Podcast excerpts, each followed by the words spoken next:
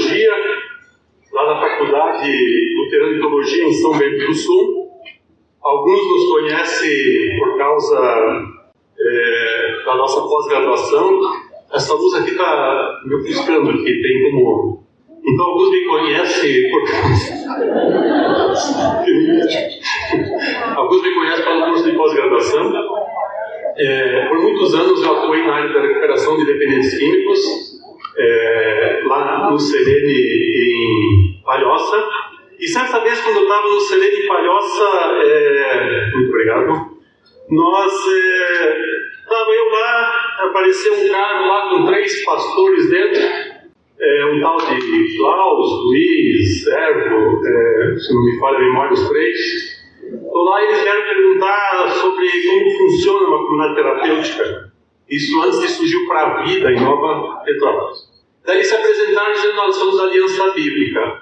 Eu olhei para eles e perguntei: Isso tem alguma coisa a ver com o abismo ligado? Porque na minha história pessoal, quando adolescente, eu me criei dentro de um bar, meus pais tinham bar, restaurante, meu pai tinha problema de alcoolismo. Eu e meu irmão, nós fomos nos refugiar na igreja. Nossa igreja é bastante tradicional, e o pastor não tinha tempo para cuidar de nós, os jovens, éramos um grupo muito pequeno, e o pastor Reguloman disse, vocês têm que orar por um casal um casal que discipule vocês e venha, é, cuide de vocês. E nós começamos a orar. Um dia apareceu um casal de Caxias do Sul, se apresentou lá com o pastor e o pastor encaminhou para nós. Giovanni e Paracema, e aí logo ele fez um estudo padrismo ligado e foi muito gostoso. Então esse foi o meu primeiro contato com a Aliança Bíblica. E o segundo foi aquele, anos depois, executando o ministério como dependentes é, químicos. Por que eu conto isso? Porque eu acho que é importante quando a gente tem esse elo de comunicação, é, mais ou menos a gente se conhecendo. O meu desejo para essa tarde e para esse fim de semana é que Deus possa de fato falar a nós. Vocês talvez já ouviram que na língua grega existem duas palavras que podem ser traduzidas por tempo. Uma palavra é a palavra cronos, que tem a ver com o tempo do ser humano tem a ver com a nossa cronologia, com a nossa agenda. É o tempo que Deus nos concede enquanto a nossa existência aqui. A outra palavra é a palavra kairos, que tem a ver com o tempo pontual. E esse, essa palavra normalmente é atribuída ao tempo de Deus. Deus pode sim, conforme a sua vontade, ele pode usar do seu Kairos para dentro do Cronos. Então esse final de semana foi muito bem organizado, pelo que eu percebi aqui na equipe. Ele está na nossa cronologia, está no nosso tempo. Você tirou essas horas, esses dias para estar aqui. Nos organizamos para isso. Eu gastei minhas horas de preparo. O nosso Cronos foi usado. Eu só não sei se Deus vai com o seu Kairos. Essa é a nossa oração. Mas isso também é um pouco complicado, porque quando Deus decide, aí Ele mexe na nossa existência. E é meu desejo que a gente possa sentir o Kairos, a presença de Deus, a intervenção de Deus de forma bem pessoal, e ao mesmo tempo que esse tema de relacionamento, esse tema sobre comunhão, mutualidade, possa ser um tema que venha nos enriquecer. É um tema, eu sei, conhecido. E muita coisa que eu vou dizer vai ser o óbvio. Mas hoje o óbvio precisa ser dito. Por quê? Porque nós estamos vivendo uma sociedade em que os relacionamentos estão cada vez mais distantes, cada vez mais virtuais e cada vez mais descomprometidos. E aprender sobre o tema comunhão e perceber na palavra do Senhor que é um tema precioso e central na vida de fé, eu espero que possamos deixar esse recado, que Deus deixe esse recado no nosso coração. Então, nosso tema é relacionamento e mutualidade, comunhão e mutualidade entre os crentes em Jesus Cristo. A palestra de agora, o tema vai ser comunhão, a boa vontade de Deus.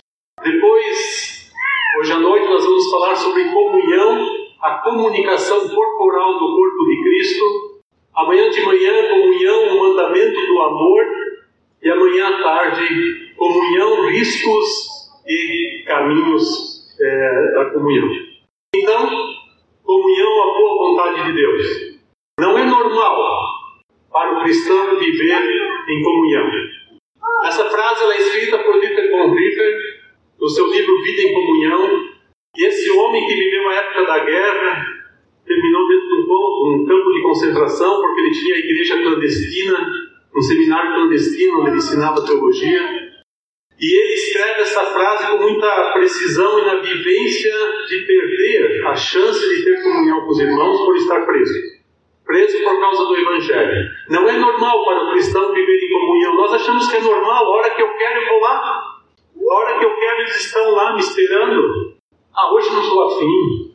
A gente acha que é normal. Não é. Não é normal para o cristão viver em comunhão. É dádiva de Deus é graça de Deus, é amor de Deus o fato que você pode ter pessoas que têm a mesma fé, que creem no mesmo Senhor, que creem no Senhor Jesus Cristo. Ou seja, não é possível ser crente em Jesus Cristo e viver sozinho. Nós vamos ver que a fé, ela está no âmbito do relacionamento. E Jesus Cristo, quando esteve entre nós, não escolheu uma pessoa para conviver com Ele. Ele criou um grupo de pessoas. Isso é comunhão.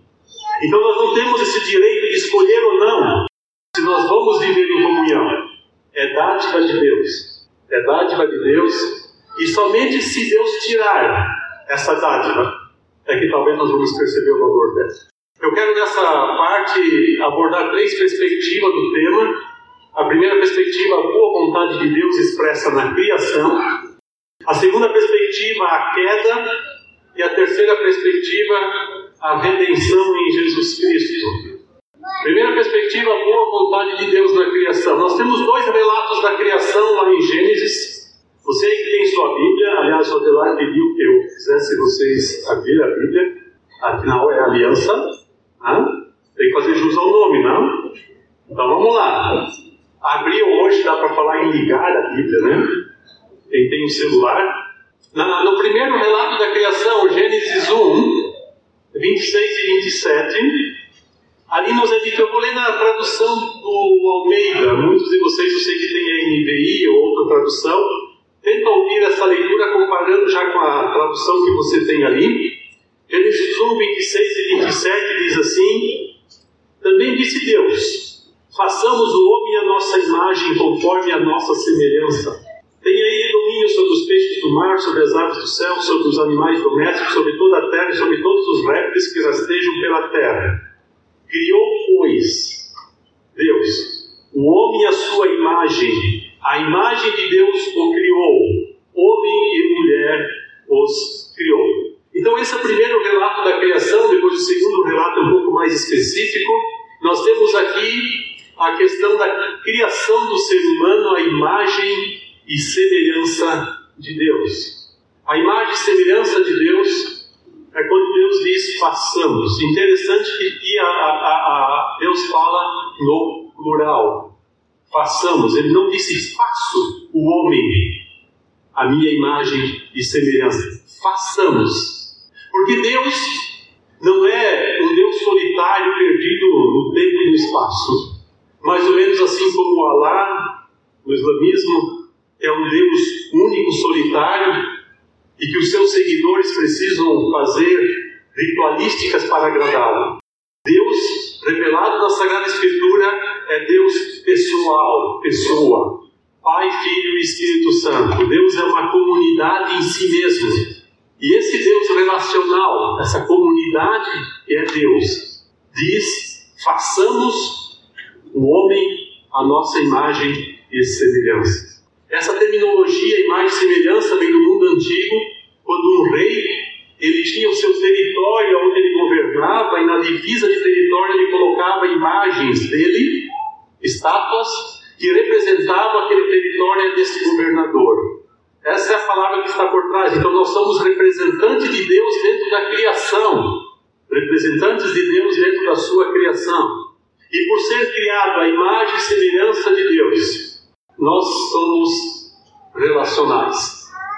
Ou seja, imagem de imagem e semelhança de Deus tem uma das características, é um ser relacional. Nós não fomos criados como animais, e nem como árvores, como coisas. Nós fomos criados com habilidade relacional. Por isso é um tema tão precioso para nós, a questão do relacionamento, uma necessidade que nós temos. O segundo relato da criação, de Gênesis 2, 4 a 25, não vou ler tudo, é, só quero chamar atenção para esse texto. Ali é onde é descrito a criação do ser humano, aonde Deus ele faz o homem do barro e assopra o seu fôlego de vida, o seu ar, o seu fôlego de vida para dentro do ser humano e o ser humano passa a ser um ser vivente, passa a ser um ser vivente. Lembro-me quando criança e a gente escutava na igreja essa história, e eu fui uma vez atrás do rancho, fiz um boneco de barro e assoprava naquele boneco.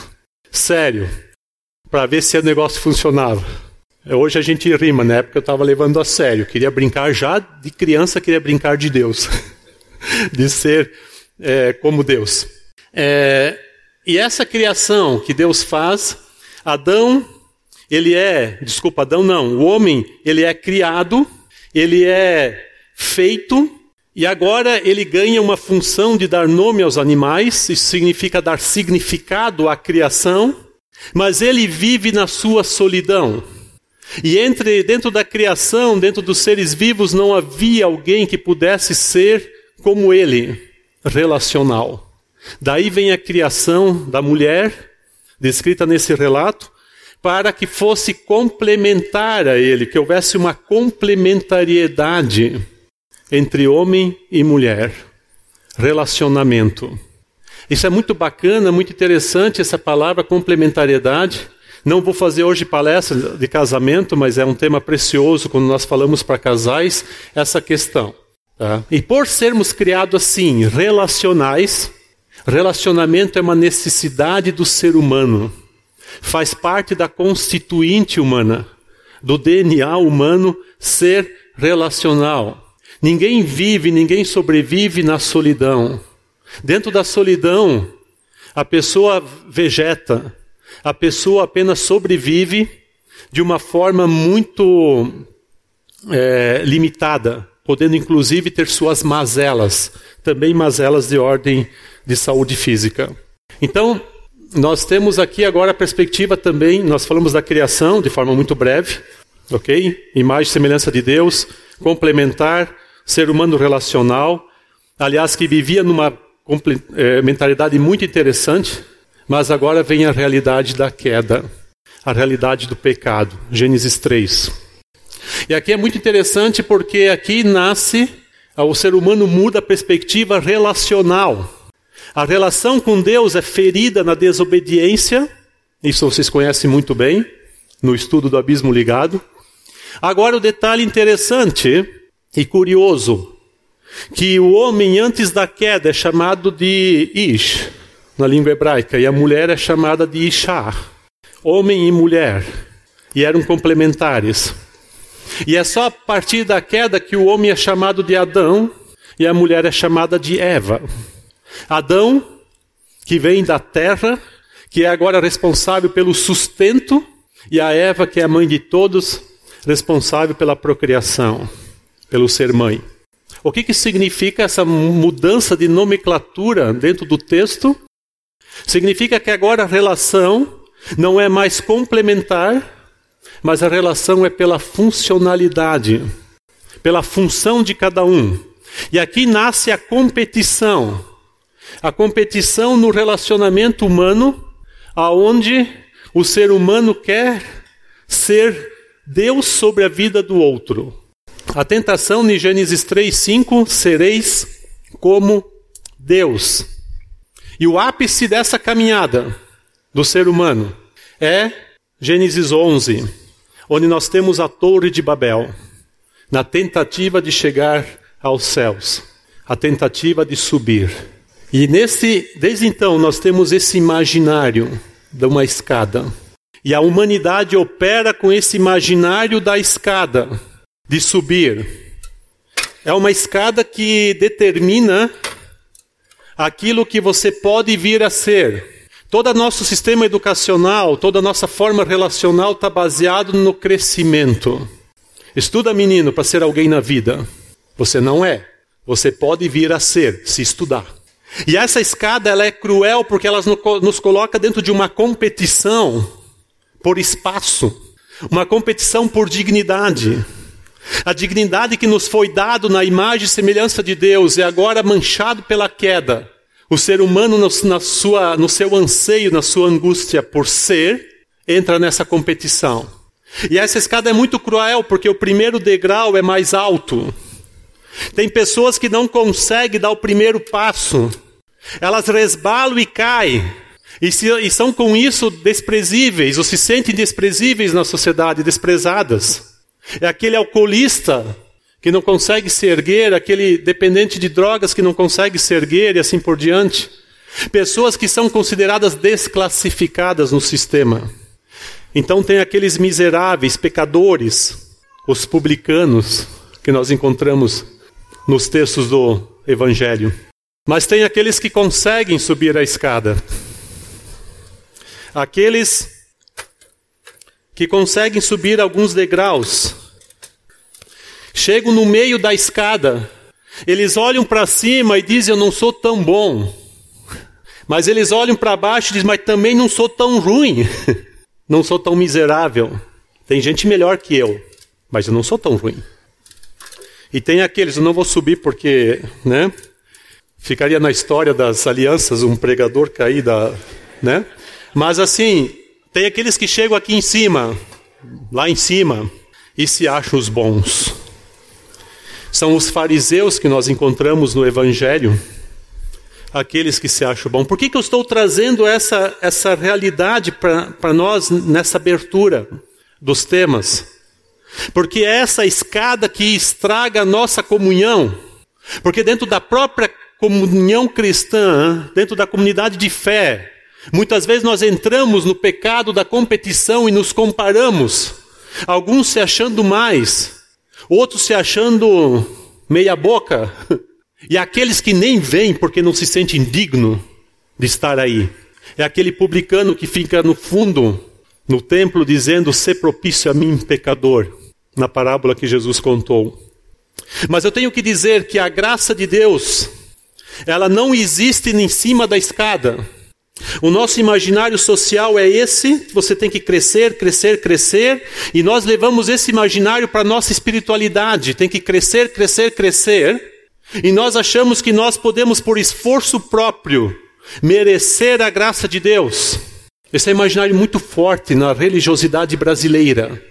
E esse imaginário, ele entra para dentro do mundo evangélico brasileiro e muitas vezes determina os temas de uma forma não tão bíblica. E aí nós temos a competição. A graça de Deus nos alcança aqui embaixo, porque Jesus Cristo nos acolhe aqui. Eu costumo dizer que o maior trabalho que Jesus tinha era sacudir a escada para ver se lá de cima caísse um fariseu para ele poder salvá-lo. É a história de Nicodemos. Importa-vos nascer de novo, porque enquanto tu ficar no teu pedestal, no teu ser bom, tu não tens salvação. Esse é o maior trabalho de Jesus, trazer para a realidade. E aqueles que Jesus no seu caminho encontra, que já estão na base da escada, inclusive para ser apedrejado por quem está lá em cima, João 8, Jesus acolhe. Onde estão os teus acusadores? Foram embora, Senhor, eu também não te condeno. Vai e não peques mais. É graça, pura graça de Deus, que nos acolhe aqui. Enquanto que você não entender essa dinâmica, você não terá entendido a graça de Deus e você não terá comunhão sincera com o outro que também vive aqui embaixo. Porque não tem comunhão nessa escada. Só existe competição. Ah, Rolf, então tu quer dizer que a gente não melhora depois que entrega a vida a Cristo? A gente não se torna mais perfeito? Eu quero dizer para você que o comportamento sim. A gente aprende a ética, a ética de Deus que preserva a nossa existência, que preserva a nossa vida. Mas ontologicamente falando, ou seja, a partir do ser, você não fica melhor, não. Tu é um caco que nem eu. Tu é pecador, pecadora. E tu vive constantemente desse perdão. Porque mesmo que na tua ética tu deixe de fazer alguma coisa, mas o teu pensamento deseja aquilo e já te condena. Por isso tu precisa do perdão de Deus e a graça constantemente. Eu tenho que colocar isso com muita clareza para a gente entender que a comunhão é dos agraciados. Só existe comunhão ali onde tem a graça do Senhor Jesus. E não pedras na mão daqueles que são melhores querendo massacrar os que são piores. Não há melhores e piores para Jesus. Jesus está com aqueles que sabem que nada merecem e que nada são, a não ser dependentes do seu perdão do seu amor. E a partir daí podem viver de forma digna. Vou explicar um pouco melhor, porque explicar a graça de Deus é uma tentativa de todo pregador. E é uma palavra, a palavra mais difícil que nós temos na Sagrada Escritura é a palavra graça. Porque quando você entende a graça de Deus, nos próximos minutos você já não entendeu. Você tem que sempre voltar a entender de novo. Conto uma história. Lá no Serene apareceu certa vez um jovem de 32 anos de idade, vou chamar ele de Flávio. O Flávio é alguém que usava drogas, e o Flávio foi encontrado por Jesus dentro de uma igreja, uma igreja com um código de legalismo bastante forte, e ele subiu nessa escada legalista. E ele viveu dois anos bem, sem as drogas. Um dia ele recaiu no cigarro, fumou um cigarro, resbalou dessa escada, se sentiu tão nojento, tão perdido, tão indigno de Jesus, que colocou na sua cabeça: Eu não sirvo para ser crente em Jesus. Daí ele recaiu nas drogas, se afundou e, no seu desespero, tentou suicídio. O galho da árvore quebrou, caiu na sua cabeça, amassou o capô do carro, não morreu ali. Aí ele veio se internar. E eu caminhava terapeuticamente com esse jovem, falando de Jesus, e caminhamos uns dois meses. Ele amava profundamente Jesus. Só que naquela época nós ainda não tirávamos o cigarro no processo terapêutico, nós tínhamos o fumódromo e ele estava fumando, não tinha deixado ainda o cigarro. E um dia eu perguntei para ele, Flávio, se tu ama Jesus, mas se tu estiver dirigindo o carro com o cigarro na boca, tu bater o carro e morrer, tu vai para o céu ou para o inferno? Ele disse, eu vou para o inferno. Ah, eu fiquei muito bravo. Toquei ele do meu escritório, disse, eu não converso mais contigo hoje, sai daqui. Mas chotei ele mesmo, não quero mais papo, tu não está entendendo nas nossas conversas, sai daqui. Fiquei muito irritado. No outro dia ele apareceu na porta do meu escritório, abriu a porta, eu estava numa outra conversa, ele olhou para mim e disse, Rolf, eu vou para o céu, né? Daí eu olhei para ele e disse, mas como é que tu vai para o céu se tu está em pecado? Vocês já perceberam que um terapeuta desse ninguém merece. mas vocês estão entendendo? Aí ele disse, é por causa da graça de Deus. Ah, eu disse, tu está começando a entender.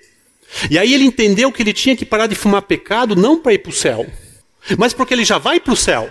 E eu ainda sempre digo para o fumante, meu amigo, se tu ama Jesus, tu vai para o céu, mas lá tu vai ter síndrome de abstinência. Eu espero que lá Deus não te tire a síndrome, tu tem que sofrer essa síndrome. Não é justo com os que estão parando.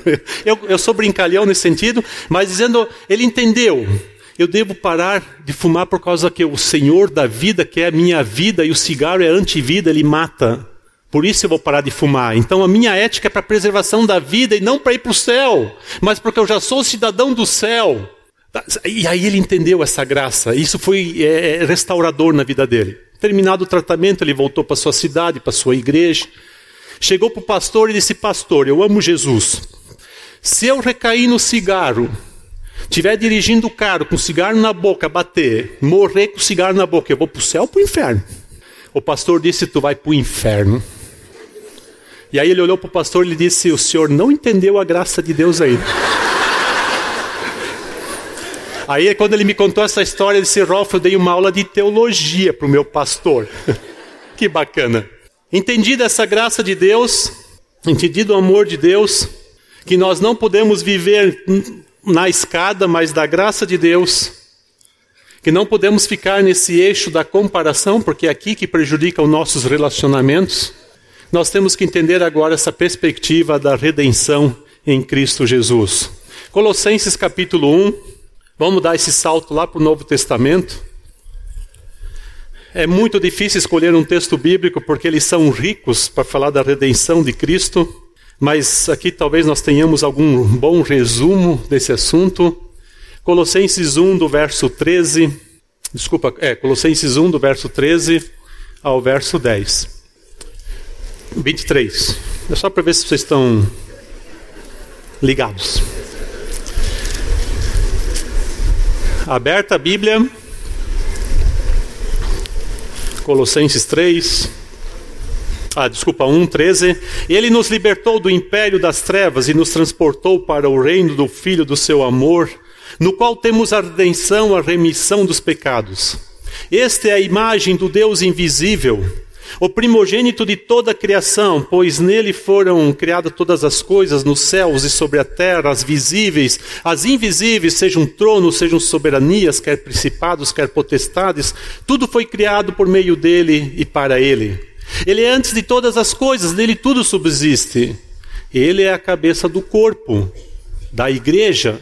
Ele é o princípio, o primogênito de entre os mortos, para em todas as coisas ter a primazia, porque aprove a Deus que nele residisse toda a plenitude. E que, havendo feito a paz pelo sangue da sua cruz, por meio dele, reconciliasse consigo mesmo todas as coisas, quer sobre a terra, quer nos céus.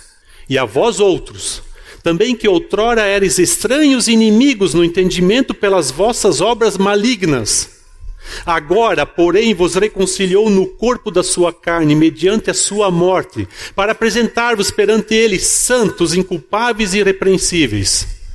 Se é que permaneceis na fé, alicerçados e firmes, não vos deixando afastar da esperança do evangelho que ouviste e que foi pregado a toda criatura debaixo do céu, e do qual eu, Paulo, me tornei ministro. No verso 13, nós temos um transporte das trevas para a luz, da morte para a vida. Aqui nós temos a redenção pelo sangue de Jesus Cristo, o perdão dos nossos pecados. E a partir dessa realidade nós vamos ter uma nova cidadania. Não mais a cidadania pós-queda, mas a cidadania pós-redenção. A cidadania do céu, que nós passamos a viver aqui. Verso 14, a redenção, a remissão é, dos pecados. Pecado é uma palavra relacional. Eu gosto de fazer a diferença entre pecado e erro. Na diferença que eu faço, erro é uma questão técnica. O erro é por descuido, por ignorância. E nós erramos quando não sabemos de algo. Pecado é maldade, é relacional. Então você pode estar dirigindo o teu carro, cometer um erro de direção e atropelar alguém. Esse erro prejudicou o outro. Mas esse erro não foi maldade, foi um descuido. Tem consequências. Agora você está dirigindo o carro e você vê o outro lá, que você tem ódio daquele outro, já bem alimentado e cultivado, e aí você puxa o volante para cima dele. Isso é pecado, é por maldade. E nós, na nossa constituinte pós-queda, nós somos pecadores e agimos por maldade contra Deus e contra o próximo.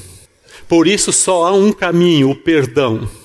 Você tem culpa no erro, e essa culpa até a psicologia dá conta nas suas terapias.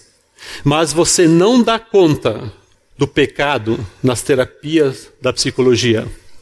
Porque o pecado só pode ser resolvido pelo perdão. E esse perdão de Deus tem um preço, diz aqui no texto, que é o preço da sua cruz, do seu sangue. Só podemos ser perdoados. O nosso grande problema é que nós queremos subir uma escada sem o perdão. Nós queremos ser bons, quando na verdade não o somos. E aí nós temos uma linda cristologia a partir do verso 15 ao verso 20 que nós lemos. Ele é a imagem do Deus invisível. Lembram lá na criação? Fomos criados à imagem e semelhança de Deus. Sabe como é que eu imagino esse negócio aí?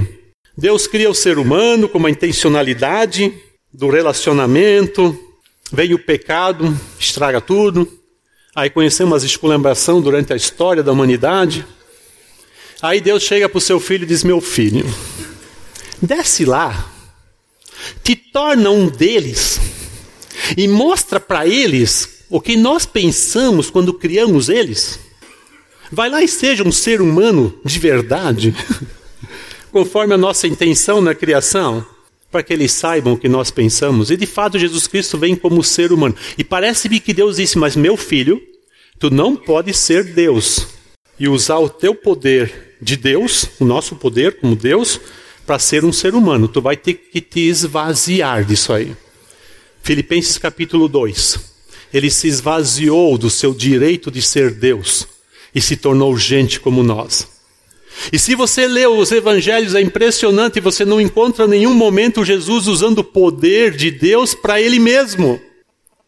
Ele é um abstinente, deixa eu usar essa linguagem da, da, da dependência química. Ele se abstém do direito de ser Deus. Ele sofre fome, sede, cansaço. Quando ele encontra aquela mulher samaritana no poço de Samaria, e ele não tem um caneco para tirar água, ele diz: Me dê água. Ele está com sede. Ele era Deus, ele podia fazer água. Se eu tivesse no lugar dele, eu ia fazer um chafé. Eu ia dar uma olhadinha se os discípulos não estão olhando, né? Eu ia fazer. Ah. Hã? Mas ele não faz, ele pede água para a samaritana e aí constrói uma linguagem, uma, uma conversa teológica muito profunda de salvação. E ele não fez teatro, não, ele estava com sede. Ele teve um sono pesado quando o mar estava em tempestade, quando ele estava na cruz sentindo dores. Ah, se fosse eu no lugar dele. Eu ia cuspir e o meu guspe ia vazar para dentro dos soldados romanos. Um troço assim, bem louco. Afinal, sou Deus. Estão batendo em mim, cuspindo em mim, me botando coroa de espinho, estão me fazendo sangrar a dor. Para que eu sou Deus? Aliás, qual foi a tentação que ele passou em Mateus 4? Filho de Deus não passa fome, cara. Manda que as pedras se transformem em pães. Porque ele sentia fome na sua abstinência de pão. Não só de pão viverá o homem, mas de toda palavra que procede da boca de Deus. E a última palavra que ele ouviu do pai dele foi no batismo, antes da tentação. Este é o meu filho amado em quem me comprazo. Como é que tu é filho de Deus e está passando fome no deserto? Essa é a tentação. A tentação é dentro do sofrimento, onde vem as dúvidas, as perguntas. E Jesus, ele é Deus, mas ele não usa o direito de Deus para ele. Ele sofre todas as mazelas do ser humano e não pecou. Por isso, quando ele vai para a cruz, ele pode encarnar o pecado humano. Diz o apóstolo Paulo que o pecado se tornou carne na cruz.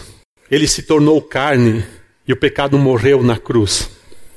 Agora ele é um abstinente no seu ser Deus. Só que quando ele encontra o ser humano em sofrimento, aí ele é um recaído. Aí ele recai. Tem uma doença lá, ele diz: sai, doença. Só não conta nada para ninguém. Ele tem papo de recaído. Ó, oh, não conta nada para ninguém. Fica, fica quieto. tem uma história lá, né? Muito bonita.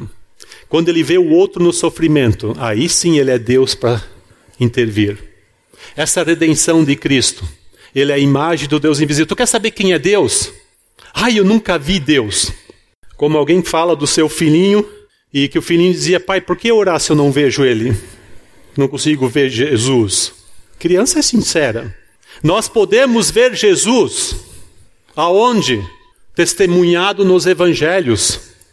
Porque lá, quem viu Jesus, conviveu com Jesus, foram as nossas testemunhas, os nossos olhos históricos. E quando você lê os evangelhos na Sagrada Escritura, você vê quem é Deus. Ele é a imagem do Deus invisível. Jesus não é invisível. Jesus está descrito na Sagrada Escritura. Ele se apresentou em carne e sangue.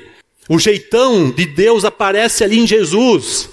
E não há outro Deus a não ser o Deus revelado.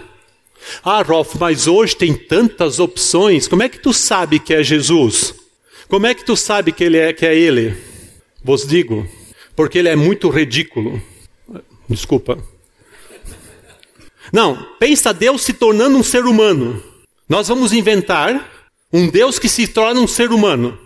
Onde é que a nossa mente humana colocaria Deus? É lá onde os magos foram procurar ele, no palácio, no poder. É lá que nasce o Messias, o Deus encarnado, o filho de Davi. E onde ele nasce? Numa estrevaria entre fezes e urina de animais. Falta do presépio, sempre falta o esterco.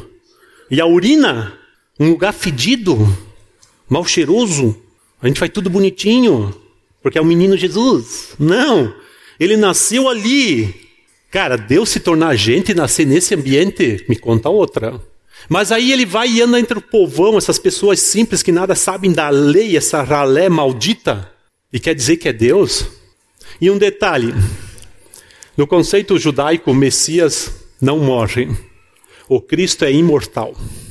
Então é fácil saber se é ele. Vamos entregar para os homens lá, os romanos, porque só os romanos podem dar pena de morte. E aí vamos ver o que acontece. E aí ele morre Cara, Deus morrendo, me conta outra. É muito fajuta. Não cabe na mente humana, na concepção humana de divindade, o Jesus que está na Bíblia. E é por isso que eu digo: esse escândalo, esse escândalo da cruz, me traz a convicção de que é Ele. Não são as minhas emoções que trazem convicção, porque eu queria um Deus mais forte.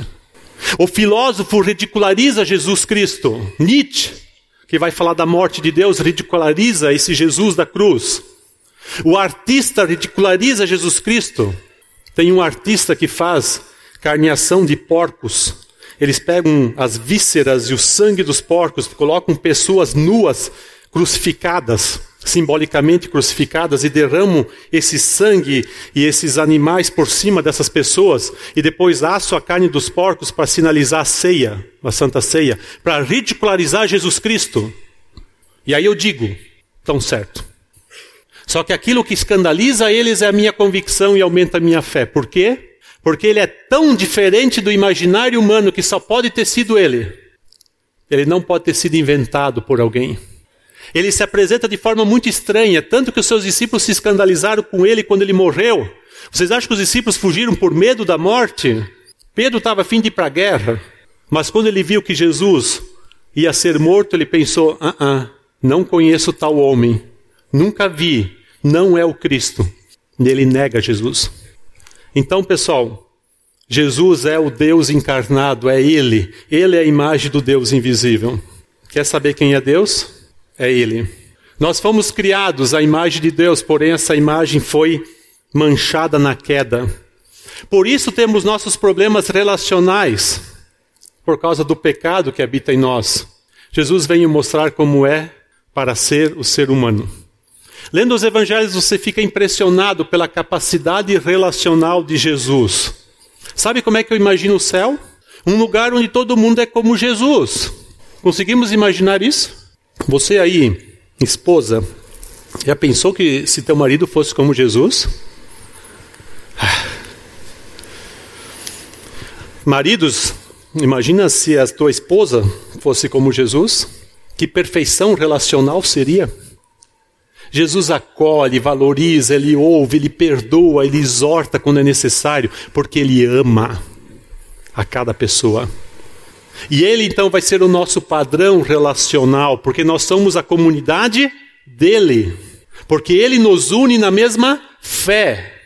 A fé em quem? Uma fé inventada? Não, a fé nele. Auxiliado pelo seu espírito que age entre nós. Por isso nós precisamos do irmão. Por isso nós precisamos do outro. Diz aí, verso 18: Jesus é o cabeça da igreja.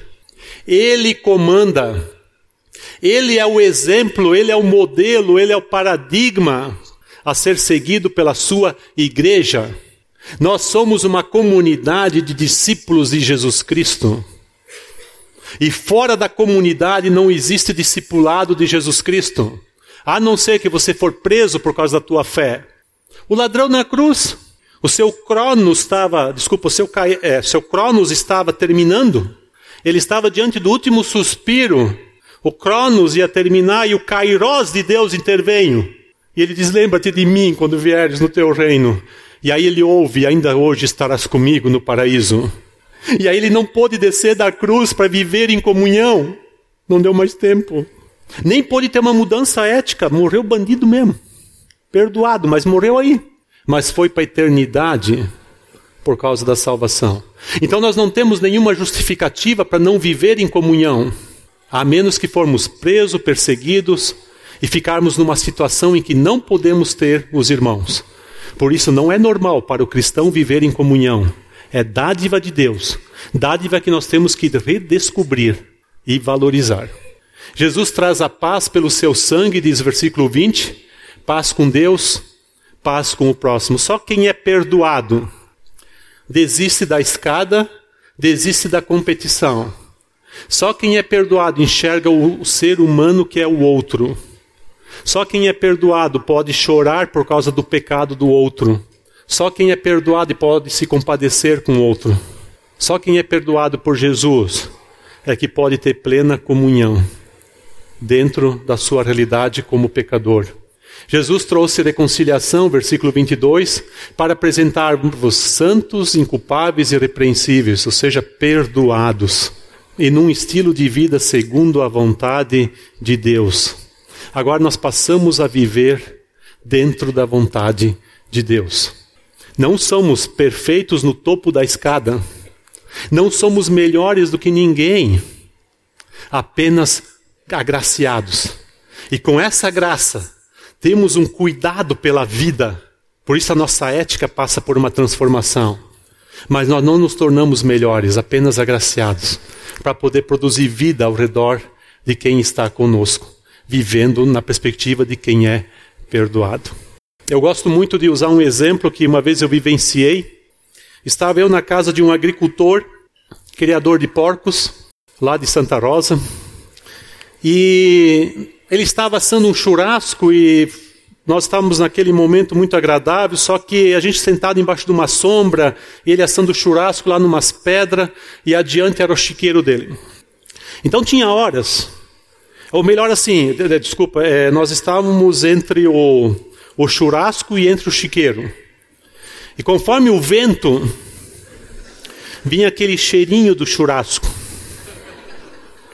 E quando o vento mudava, vinha o cheiro do chiqueiro.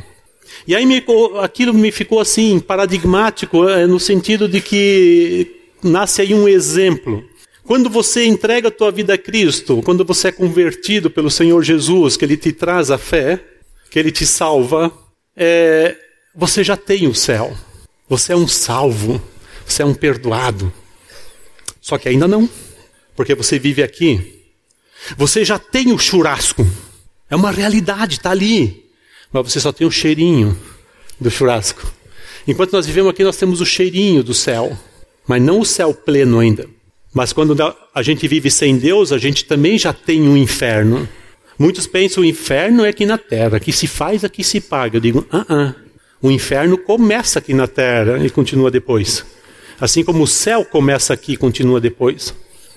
E a gente vive esse curto-circuito muitas vezes entre o cheiro do céu, as boas coisas de Deus para a nossa vida e a nossa natureza pecaminosa que nos arrasta para a esterqueira novamente para o meio da, do esterco. Né? Quer dizer, aquela, aquele conflito. Pessoal, comunhão cristã. Deixa eu criar uma expectativa agora. Pessoal, comunhão cristã é sentir um pouco do cheiro do céu aqui porque aí você não está sozinho da tua angústia no teu sofrimento. Você é carregado por irmãos e irmãs na fé. Não é a perfeição, porque esses irmãos são todos uns cacos que nem a gente. Tudo, tudo esquisito. Mas, mas é, irmão, não é o céu pleno ainda, porque nós não nos transformamos como Jesus no ato da conversão. Só depois da ressurreição, quando nós ressuscitarmos em plenitude, nós seremos como Jesus, e aí é o céu. Mas nós já temos o cheiro desse céu na convivência cristã. Por isso, um estilo de vida segundo a boa vontade de Deus. Mas diz o nosso texto: se é que permaneceis na fé, alicerçados, ou seja, fundamentados, firmes, edificados. Dez ou cinco? Tá bom. Perceberam a comunicação deles? Alicerçados, firmes, não vos deixando afastar da esperança do evangelho que ouvisse. Pessoal, como você quer se manter alicerçado, firme, edificado, bem fundamentado, se você se afasta da comunhão cristã? Quer caminhar sozinho a tua vida de fé? Não dá. É uma premissa da sustentabilidade da fé, a congregação, a irmandade. Eu preciso do outro que me carregue, e o outro precisa de mim, para que a gente possa crescer, nos edificar, crescer em conhecimento, ser edificados, firmados, aumentando a nossa convicção de fé e vivendo desse perdão, dessa graça que precisamos diariamente. E aqui nós temos, ó, não nos deixando afastar da esperança do Evangelho que ouvistes. Qual é essa esperança? A ressurreição dos mortos, a volta de Jesus Cristo. Nós vivemos na esperança. E a esperança cristã não é uma fezinha do tipo assim, quem sabe as coisas vão melhorar. Não. A esperança cristã é uma certeza, é uma espera. Nós apenas esperamos aquilo que Cristo vai fazer ao voltar e ressuscitar os mortos. Quem já morreu, aguarda a ressurreição. Quem ainda não morreu, tem diante de si a possibilidade de ir lá aguardar a ressurreição, ou Cristo voltar antes. Mas, morrer ou Cristo voltar, as coisas estão definidas. E nós esperamos, na certeza de que vai acontecer. E só quem tem a premissa, a perspectiva da ressurreição, vida eterna, céu, eternidade, cidadania de lá, é que pode viver aqui com qualidade, na boa vontade de Deus. Só que essa espera não é uma espera passiva, então a gente senta no sofá da nossa casa, com a Bíblia na mão, e fica só nisso. A esperança cristã é ativa. Ela vai ao encontro do outro. Ela vai em busca do outro. Ela é ativa. Enquanto Cristo não volta, enquanto que eu não estou morto, continuo servindo ao meu Senhor. Que história linda de vocês. Que história linda. Né? Se aposenta e continua trabalhando, porque não é trabalho, é ministério, é para o Senhor Jesus, é, é óbvio. Que coisa linda. Esse bom testemunho dos pioneiros de vocês. Hã? Honrem a homens como esse, diz a Sagrada Escritura. Chama atenção que o texto não é escrito no singular. E agora estou indo para o encerramento. Sempre que aparecer no meu slide um risco, vocês começam a ter a esperança que eu vou terminar. E podem ter certeza que eu vou terminar. Então, assim é a espera da eternidade, entendeu? Eu ainda não terminei, mas estou quase lá. Vamos. E quando aparecer esse negócio aqui é porque eu estou terminando. Bom, chama atenção que o texto não é escrito no singular, tu, mas é escrito no plural, vós. Por que, que é escrito no plural, vós, vos? Porque ele, primeiro, porque Paulo está escrevendo para a comunidade, ok? Lá para Timóteo, ele escreve para Timóteo, ele usa a primeira pessoa. Mas é interessante que ele escreve para a comunidade de fé. Significa que as dádivas de Deus são para as pessoas. Sim, a salvação é para você, enquanto pessoa. Desce da escada para ser salvo, se está lá embaixo, aceita a salvação, é para ti. Mas essa salvação individual, pessoa, deve ser guardado e cultivado em comunhão. Por isso, vós. Por isso, vocês são templo do Espírito Santo. Tem texto que mostra que nós, pessoas, somos o templo do Espírito Santo, mas tem o texto que dá a entender que o Espírito Santo habita entre nós. Porque aqui está o corpo de Jesus Cristo. E a gente faz parte desse corpo ao entregar a vida a Cristo. Então é sim uma decisão pessoal. Mas não é assim uma satisfação, bom, agora entreguei, estou salvo, ok. Não. Agora é um compromisso porque tem os irmãos e as irmãs na fé. E tem que ser cultivado na comunhão. Essa é a boa vontade de Deus. Tá? Nós, é, hoje à noite, então, queremos continuar o tema e queremos falar, então, é, de coisas bem práticas também para viver a nossa comunhão. Que Deus nos abençoe. Amém.